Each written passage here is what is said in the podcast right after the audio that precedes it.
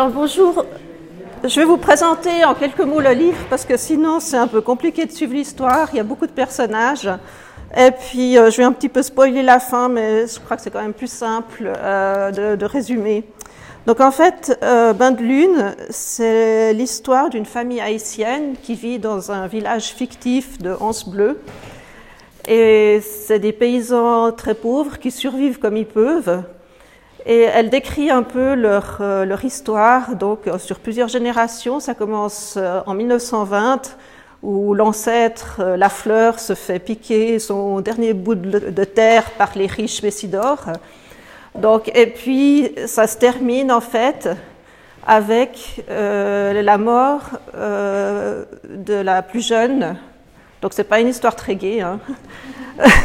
Désolée. Ça se termine par la, la, mort de la plus jeune de la famille euh, qui est assassinée par le descendant de l'ancêtre qui avait, enfin, qui avait piqué le lopin de terre. Donc c'est vraiment une histoire d'exploitation sur des générations. Puis à travers euh, ce récit de cette famille, on, euh, Yannick Lahance montre aussi un petit peu l'histoire de Haïti, donc, euh, mais toujours par rapport à ces paysans, donc à Anse Bleu, euh, la, la, prise de pouvoir des Duvaliers et puis euh, jusqu'à en fait euh, au départ des Duvaliers et puis à à l'arrivée de Jean-Bertrand Aristide, donc euh, le président suivant. Et puis alors, elle a une narration assez particulière en fait parce que elle euh, elle, elle, écrit toujours, quand elle parle de cette famille, de, le récit de cette famille, elle parle en nous, en fait. Elle dit nous, mais sans qu'on sache très bien qui est derrière ce nous, quoi. C'est-à-dire, euh, c'est la famille des Lafleur. Euh, et puis, elle intercale, en fait, euh, ce, récit de cette famille par la, jeune morte, donc la jeune noyée, qui, euh, qui, elle, parle en jeu. Donc, en fait, euh, on, on, comprend assez vite qu'elle est morte, hein, mais elle, décrit quand même un peu toutes ses sensations. Enfin, ce récit s'intercale, en fait, entre les autres pages, euh, l'autre partie du récit. Donc, c'est pour ça que, en fait, il faudrait presque deux personnes, mais si vous voulez, vous pouvez vous repérer parce que euh, parle en jeu, donc quand elle parle, cette noyée parle, et puis euh, les autres récits, c'est nous. Alors, donc je vais commencer. Après une folle équipée de trois jours, me voilà étendu là, au pied d'un homme que je ne connais pas. Le visage à deux doigts de ses chaussures boueuses et usées le nez pris dans une puanteur qui me révulse presque, au point de me faire oublier cet étau de douleur autour du cou et la meurtrissure entre les cuisses. Difficile de me retourner, de remonter les jambes, de poser un pied par terre avant que l'autre suive, pour franchir la distance qui me sépare d'Anse Bleu. Si seulement je pouvais prendre mes jambes à mon cou, si seulement je pouvais m'enfuir jusqu'à Anse Bleu, pas une fois je ne me retournerai, pas une seule fois. Mais je ne le peux pas, je ne le peux plus.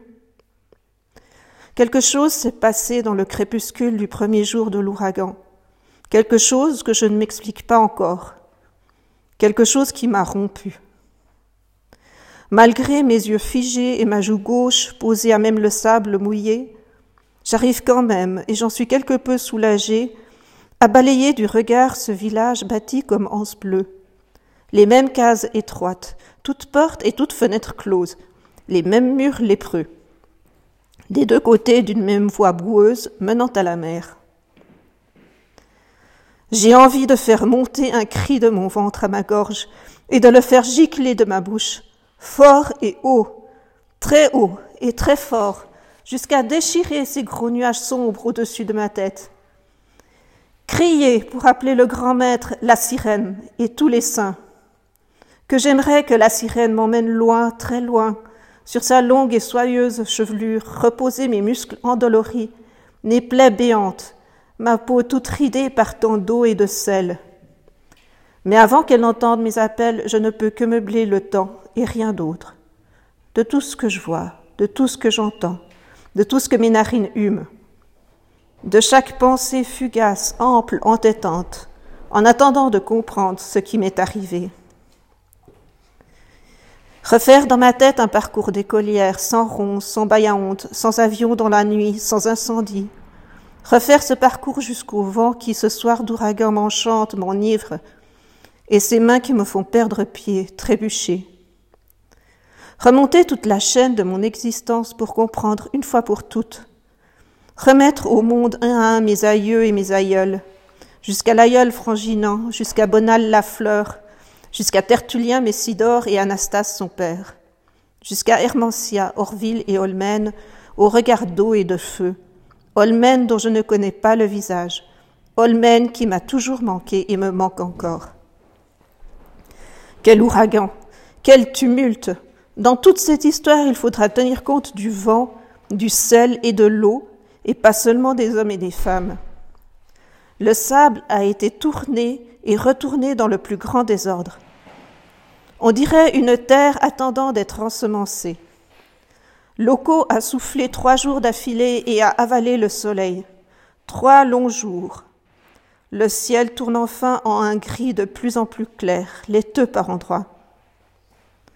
Ne fais pas ce que tu pourrais regretter, martèle ma mère. Ne le fais pas.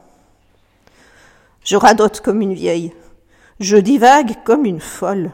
Ma voix se casse tout au fond de ma gorge. C'est encore à cause du vent, du sel et de l'eau.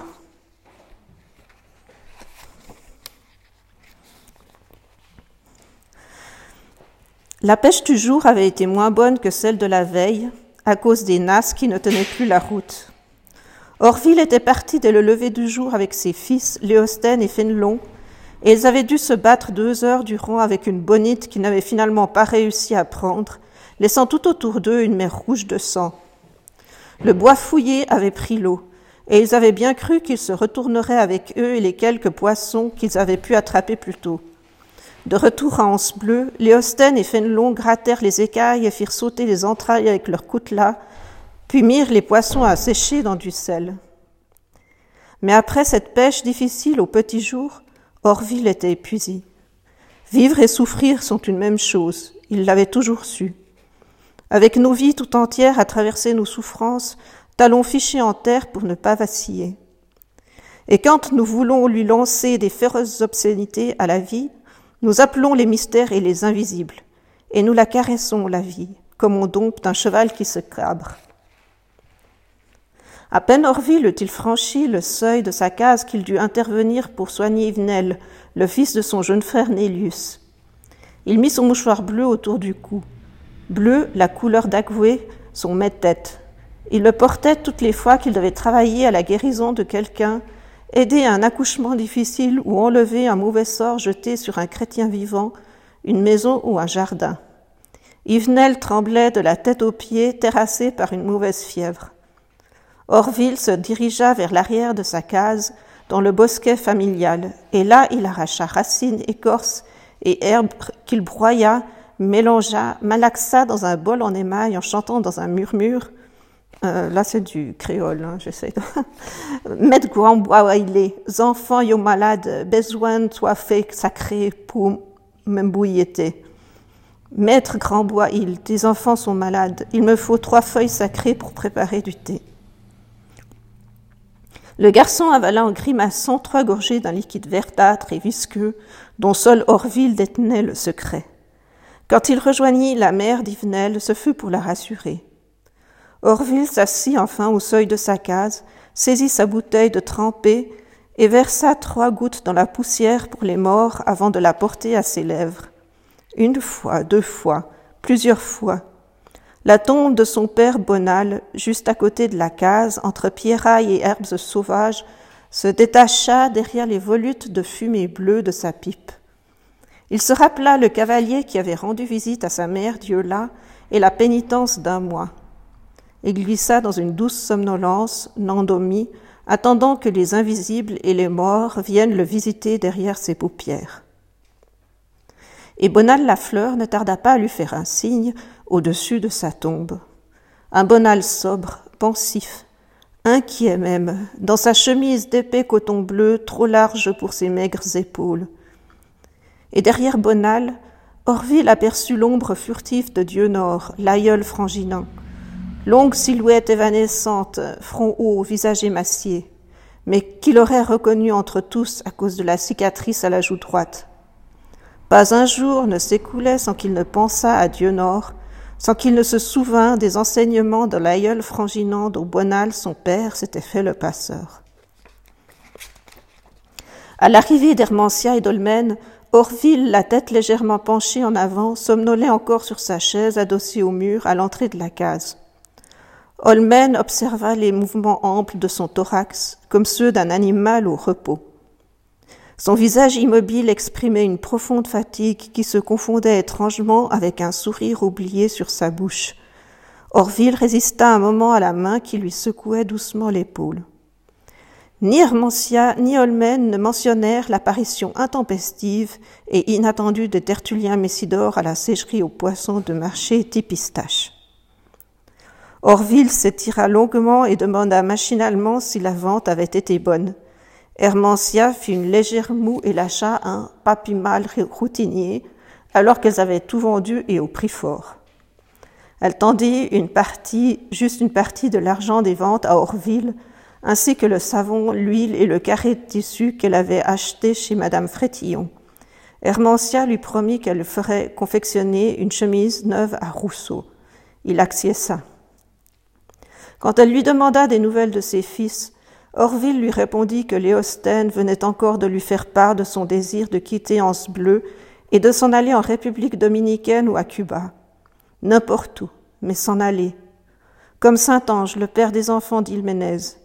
Comme Derisca, cet homme de Tipistache, parti vers la grande île et qui avait ramené avec ses mots chantant comme des grelots Caramba, por qué no, si señor, des guayabelles, comme tu n'en as jamais vu, et deux dents en or qui en disent long sur ce qu'un homme peut amasser là-bas à Cuba. Philogène, le frère d'Orville, avant sa mort, avait pu acheter un four à pain à la mère de ses enfants entre Ozo et Baudelet. Rien qu'à couper la canne, oncle Philogène l'a fait, répétait Léostène. Pour Fénelon, on ne peut jamais savoir, ajouta Orville, jamais. Autant Léostène avait le cœur du côté du soleil et laissait tout voir, la joie, la peine, le tourment ou le contentement. Autant celui de Fénelon aimait l'ombre et le silence.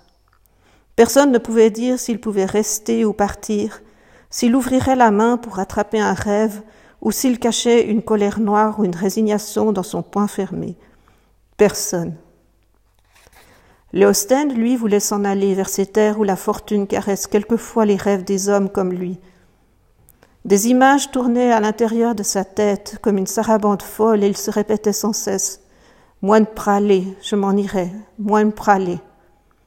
Il avait enfoui sa rage de vivre tout au fond et ne voulait la sortir que pour mordre à l'espoir. Orville n'y avait pas prêté attention les premières fois où Léosten avait prononcé ces mots, mais avait fini par accepter qu'il le blesse comme des coups de machette. Le sang ne giclait pas, mais c'était tout comme. Il y avait déjà eu tant de gens à partir, trop de gens. Orville, tous les jours, se disait qu'il traverserait aussi cette souffrance.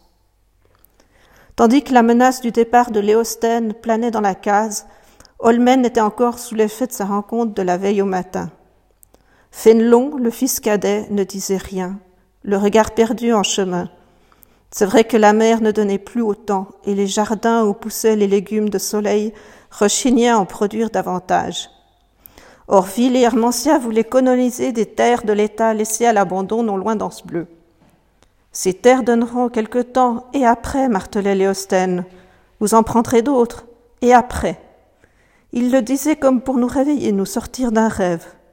Nous feignions de ne pas l'entendre. Craignant de sa part un refus d'hériter, un désir de nous échapper, de ne plus tenir sur les marches de notre sang, lui, Léostène, ne voulait simplement plus attendre et avait perdu toutes les raisons qui faisaient que nous avions toujours été non point dans l'attente, mais au-delà. Lui ne voulait pas, ne voulait plus. L'impatience le tenaillait trop fort et nous n'avons pas pu le retenir. C'est certainement ce soir-là qu'Orville sentit que même si vivre et souffrir étaient une même chose, il y avait dans la main rugueuse du vent dans la morsure du soleil, dans le ventre des eaux comme un orage qui s'annonçait. Cela faisait trop longtemps qu'il n'avait pas appelé les divinités de la famille, et il en éprouva profondément le besoin. Il implorerait leur pardon pour les avoir négligés durant de longs mois, même si les temps étaient difficiles, parce que les Iwa ont faim et soif, et même davantage que nous, et qu'il faut pour cela les nourrir, pour qu'ils nous protègent, pour veuillent, veillent sur nous tous et ferment la porte au malheur. Voilà. Donc, euh, en fait, l'histoire, c'est que Fénelon et Léosten, ce sont deux frères, donc, euh, de cette famille. Et Léosten va partir euh, pour Miami, donc comme migrant clandestin, évidemment. Tandis que Fénelon devient tonton Macoute. Enfin, il, finit par se faire enrôler par les, par les, les hommes de Duvalier. Donc là, je vais continuer euh, l'histoire avec euh, l'arrivée de Duvalier euh, à Port-au-Prince, la prise de, de Port-au-Prince. En septembre de l'année 1963, le malheur allait creuser des entailles profondes dans la vie de milliers d'hommes et de femmes. Des silhouettes furtives rasaient les murs dans la nuit de Port-au-Prince pour éviter les phares des décavés. Avec leurs casques, leurs fusils, les ombres bleues des miliciens avançaient dans les décavés, fouillant les entrailles de la ville. Ils défilaient dans les ténèbres, formant la horde de la haine, pourchassant les ombres fiévreuses, tremblantes, qui se glissaient entre les arbres, se précipitaient dans des corridors obscurs, tentant de confondre avec les portes, les palissades, les fenêtres. C'était la cadence de leur propre cœur, et le souffle de leur propre voix qui maintenait encore debout ces frêles silhouettes et les faisait avancer aveugles, affolés. Et tous ces chuchotements, ces souffles, ces cris, ces crissements de pneus éveillaient les esprits cruels de la nuit. Alors les ombres tremblantes guettaient les pas sur l'asphalte, le sang figé d'effroi dans leurs veines, jusqu'à ce qu'ils fussent fusillés par les phares des décavés comme un prélude à leur deuxième mort, la vraie jusqu'à ce qu'un cri, longue lame aiguisée, ne tailladât la nuit. En septembre 1963, l'homme à chapeau noir et lunettes épaisses recouvrit la ville d'un grand voile noir. Port-au-Prince, aveugle, affaissé, à genoux, ne vit même pas son malheur et baissa la nuque au milieu des hurlements de chiens fous. La mort saigna aux portes et le crépitement de la mitraille fit de grands yeux dans les murs. Jamais ces événements ne firent la une des journaux. À Onze Bleu, nous n'avons su qu'après, par la bouche prudente et apeurée des rares voyageurs qui revenaient de la grande ville. Nous n'avons pas vu les ombres foncer sur nous à folle allure. Nous étions loin, bien trop loin. Pourtant notre vie n'allait pas tarder elle aussi à se flétrir, le sol à se fissurer sous nos pieds, et les robes claires des femmes à se noircir de la teinte du deuil. Nous n'avons vu que plus tard la mort se déployer au-dessus de nous comme un affreux soleil. Voilà.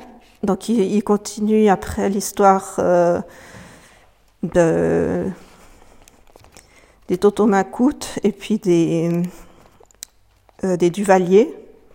Et Fénelon, donc un des frères, euh, après, à la fin est assassiné d'ailleurs, il finit mal aussi. Puis là, je reprends un peu le passage de la naufragée. La mer brille, chaque vague comme autant de petits miroirs doucement agités sous la nuit. Mon père nous met en garde. Il prend la nuit très au sérieux, Mère aussi, mais Abner les rassure. La première fois que je brave la nuit, c'est avec mon frère Abner, un soir de pleine lune. Nous allons jusqu'au flanc du morne Pelletier. Une partie est souchée et déboisée. La lune haute, claire, éclaire jusqu'au fond du ravin. Sème des taches blanches, à croire que quelqu'un a lancé des pelletés de chaux. Abner sait déjà des choses qui font qu'il n'a plus peur de la nuit, et je voudrais les connaître moi aussi. La fascination de la lune, mon amour, rien que cela. Tu me plais. Je ne connais aucun autre visage auquel te comparer. Je respire l'air de la nuit en couche claire à cause de la lune. Je goûte la nuit sur mon visage. Certains mots n'auraient jamais dû sortir de ma nuit à moi, celle tout à l'intérieur, connue de moi seul. Il a fallu forcer cet homme à me remarquer, forcer la porte de sa chair, les sandales rouges. Les filles ont raison, on ne porte pas de telles sandales en pleine rouge. Mais moi je le fais, malgré les regards sur mon passage. Je le fais à cause de Jimmy. Il devait m'arriver quelque chose. J'attendais que surgisse un jour un événement qui me guérirait de mon désir de quitter Anse Bleu. Je le voulais, mais pas de cette façon. Non, pas de cette façon-là.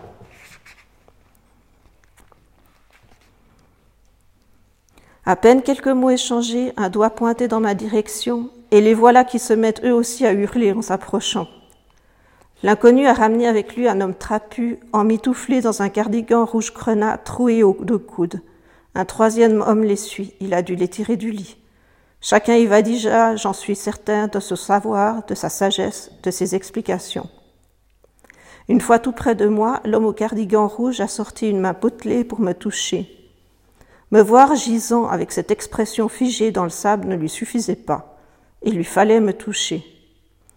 L'autre, un vrai colosse, semble avoir choisi d'assister à l'événement comme à un spectacle, s'assurant une place debout derrière les deux autres. Ils se sont penchés sur moi pour me regarder sous toutes mes coutures. Mais l'inconnu n'y tenant plus m'a retourné d'un violent coup de pied dans le dos. Ils ont reculé tous les trois. Et l'homme trapu s'est à nouveau rapproché jusqu'à vouloir me renifler en abaissant la tête tantôt à droite, tantôt à gauche. Puis il a soulevé le seul bras intact qui me reste et l'a laissé tomber dans la boue et les éclaboussures. J'ai mal et je suis épuisé. L'aube dissout lentement de lourds nuages sombres comme un deuil qui noyait le ciel depuis bientôt trois jours. Une très douce lumière voit enfin le monde, reflet de nacre, rosé, presque orange par endroits, qui effleure ma peau lacérée, mes plaies ouvertes et m'atteignent jusqu'aux os. Le village entier m'entourera bientôt, tous emmitouflés dans leurs bonnets fripés, leurs cardigans délavés, leurs vêtements mis les uns au-dessus des autres pour ne pas avoir froid, leurs habits et leur haleine de nuit. Même qu'un homme est arrivé avec une seule chaussure, trop pressé de voir cette apparition sortie du ventre de la mer, juste à côté d'une femme âgée, la tête nue dans la fraîcheur du matin. La discussion s'anime aux mesures que grossit la foule. Quand quelqu'un demande si je ne devrais pas être rejeté à la mer avec de solides poids attachés aux pieds, une voix vieille et chevrotante dit non, et tous se tournent dans sa direction. Elle a assez d'autorité pour être entendue. La même autorité qui lui fait s'opposer à la suggestion que je sois brûlé, ni vu ni connu. Vous voulez attirer encore plus de déveines Vous n'en avez pas votre lot déjà Vous voulez en rajouter Bande de mécréants de sans aveu.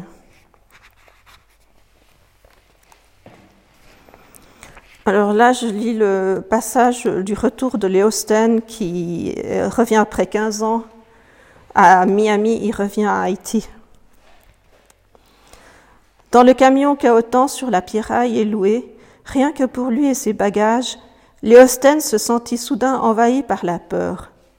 Cette peur qui le rongeait à l'approche d'Anse Bleu, c'était celle intime qui fait virer la joie en un parfum acide et saisit sur le chemin du retour ceux partis il y a trop longtemps.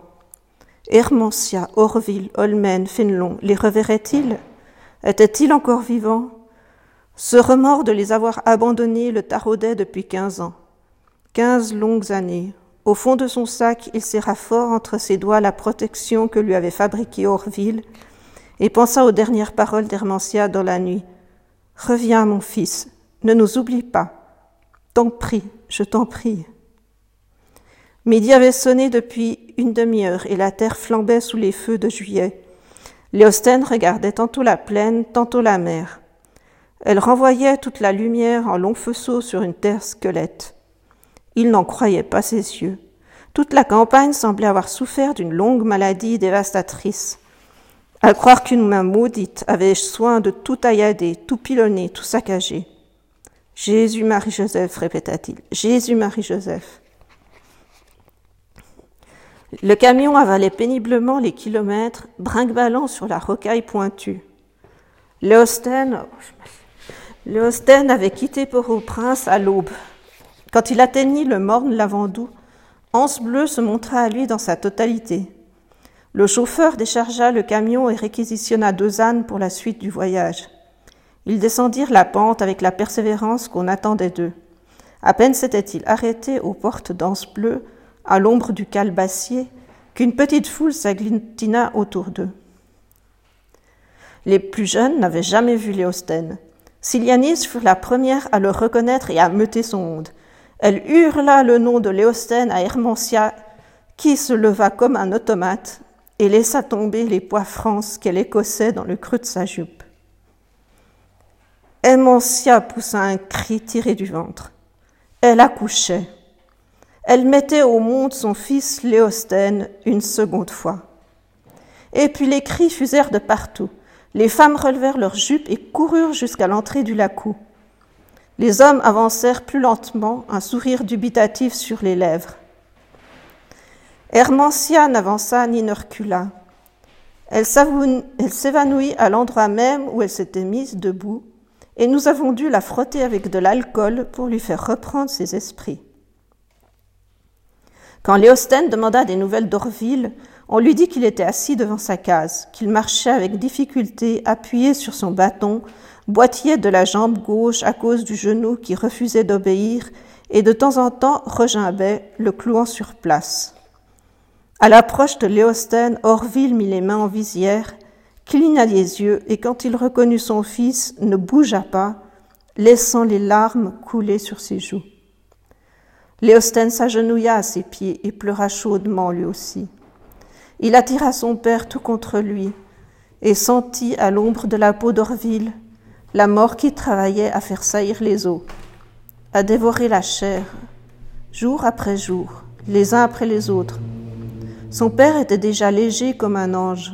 Léosten se dit qu'un jour prochain, la mort mordrait Orville pour de bon et s'accrocherait à lui jusqu'à ce qu'ils fassent ensemble un tas de poussière et d'eau, laissant son âme rejoindre la Guinée. Mais pour l'instant, la mort semblait sommeiller et l'avoir oublié. Elle ne s'était pas encore montrée. Orville était vivant. L'idée lui plaisait par-dessus tout. L'idée de la vie par-dessus tout lui plaisait. Léosten rit aux éclats.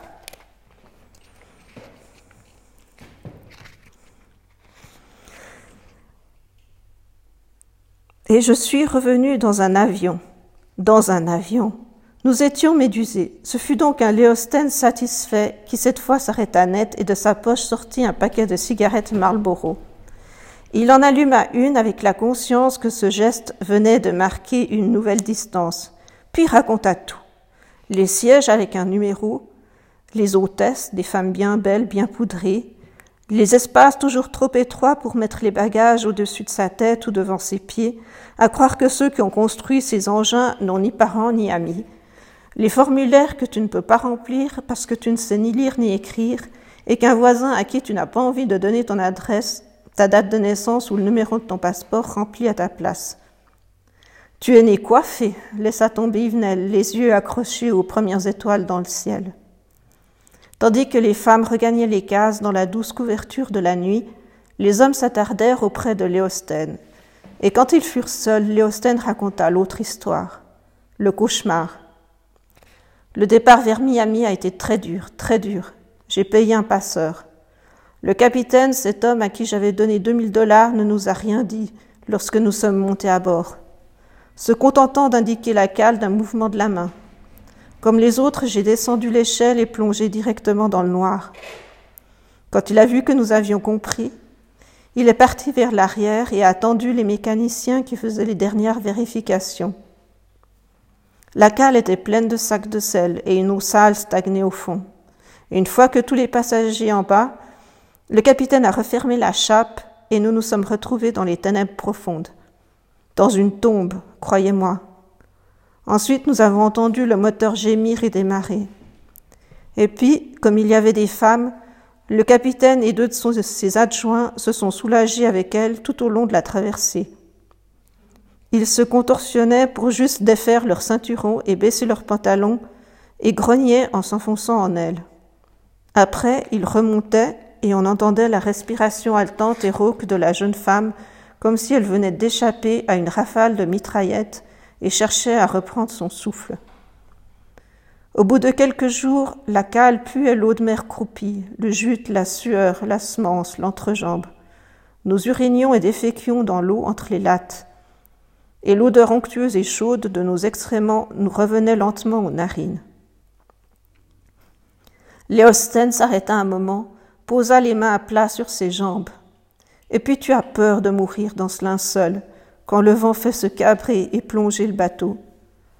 Que les vagues frappent violemment la proue et que le bateau se dresse presque à la verticale sur les flots, comme pour gravir une montagne, avant de piquer du nez et de se précipiter à toute vitesse au fond du trou. Là, tu as franchement envie de reposer la tête, comme quand tu étais enfant, sur les paumes pleines d'étoiles et de rêves doux de ta mère, et de pleurer à chaudes larmes. Mais tu te retiens parce que tu es un homme. Alors tu appelles Agoué, Dambala, Ogu, tu les appelles tous. Et puis il arrive un moment où tu parviens à un endroit qui est au-delà de la peur, au-delà de la honte.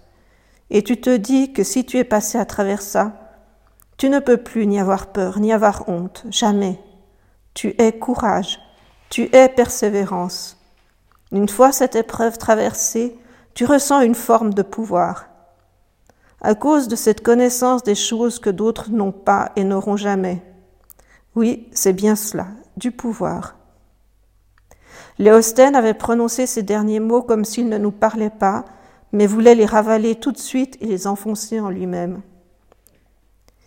Léosthène interrompit son récit parce qu'il ne voulait pas faire remonter trop d'images et conclut à voix haute.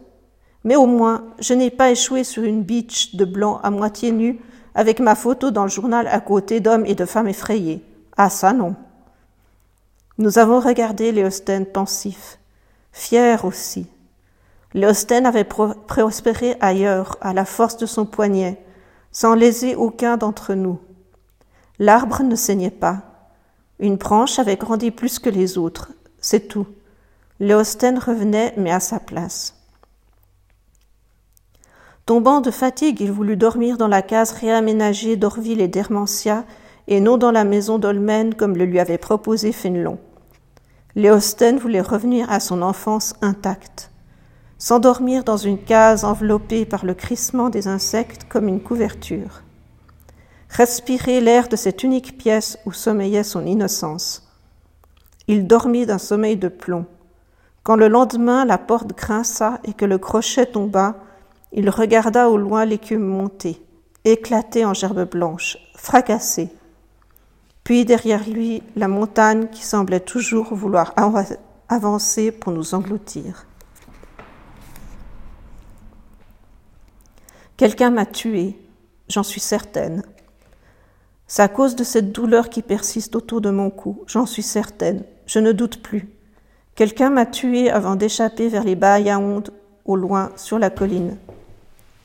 Je suis ces toutes, Olmen Thérèse, la Benjamine de Philomène Florival et Dieudonné d'Orival. Olmen parce que Dieudonné, mon père, voulait que sa mère revive en moi. Il l'avait vue en songe trois jours avant ma naissance. On dit que j'ai ses yeux et son sourire. Dieu donné, mon Père, voulait que je remplace la femme du rêve qui descendait le long escalier accroché au nuage.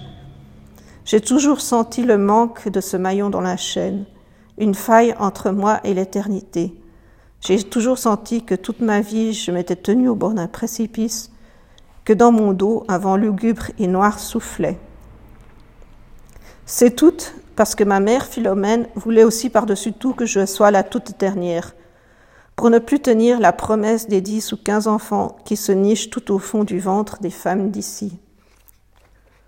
On m'appelle juste C'est toute, celle que les gens ont pris l'habitude de ne pas voir, trop tard venue, dans un ventre fatigué, déjà promis à une stérilité certaine. Dans cet oubli, je m'étais fait une vie sauvage et farouche, confiant toute ma folie à la mer. C'était avant Jimmy, avant l'école, avant l'avion et l'incendie.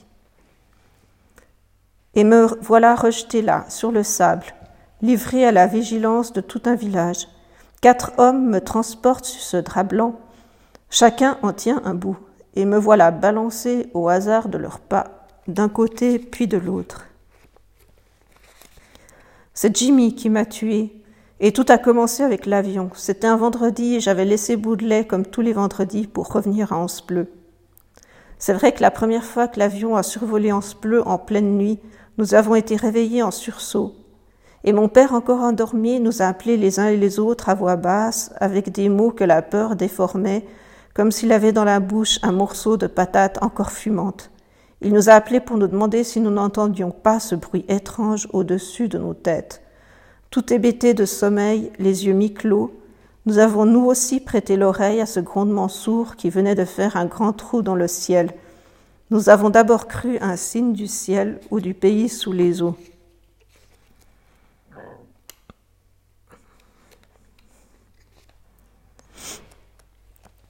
Alors en fait, euh, l'histoire, euh, c'est qu'elle euh, elle surprend ce Jimmy à faire du trafic de drogue, et puis lui, il l'assassine, il, il, la noie.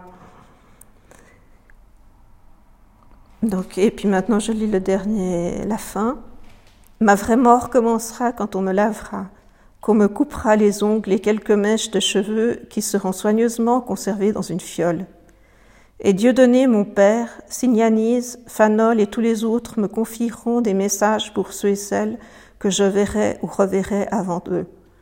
Dieudonné murmurera les trois phrases sacrées à mes oreilles. J'irai seul sous les eaux, laissant mes dieux protecteurs dans l'eau de la calebasse tout à côté de moi. Quand, après quarante jours, on me sortira de l'eau, je tournerai enfin les yeux vers la lumière et ce sera pour les moyens le début d'un compagnonnage avec eux. Ma mort ne sera plus un tourment. Je penserai des plaies, j'adoucirai l'amertume, j'intercéderai auprès des ivoires des invisibles. Je demanderais bien à Alta Grâce et à ma mère, si je pouvais, de me vêtir de ma robe blanche pareille à celle d'Erika dans le feuilleton All My Children, et de me chausser de mes sandales rouges à talons hauts. Altagrace, ma sœur, sait exactement où elle se trouve dans une malle sous mon lit. J'aimerais arriver en Guinée, ou près du grand maître, avec une robe de reine et des pieds rouges feu. Je suis ainsi faite. Je suis fille de Freda. Voilà, c'est fini.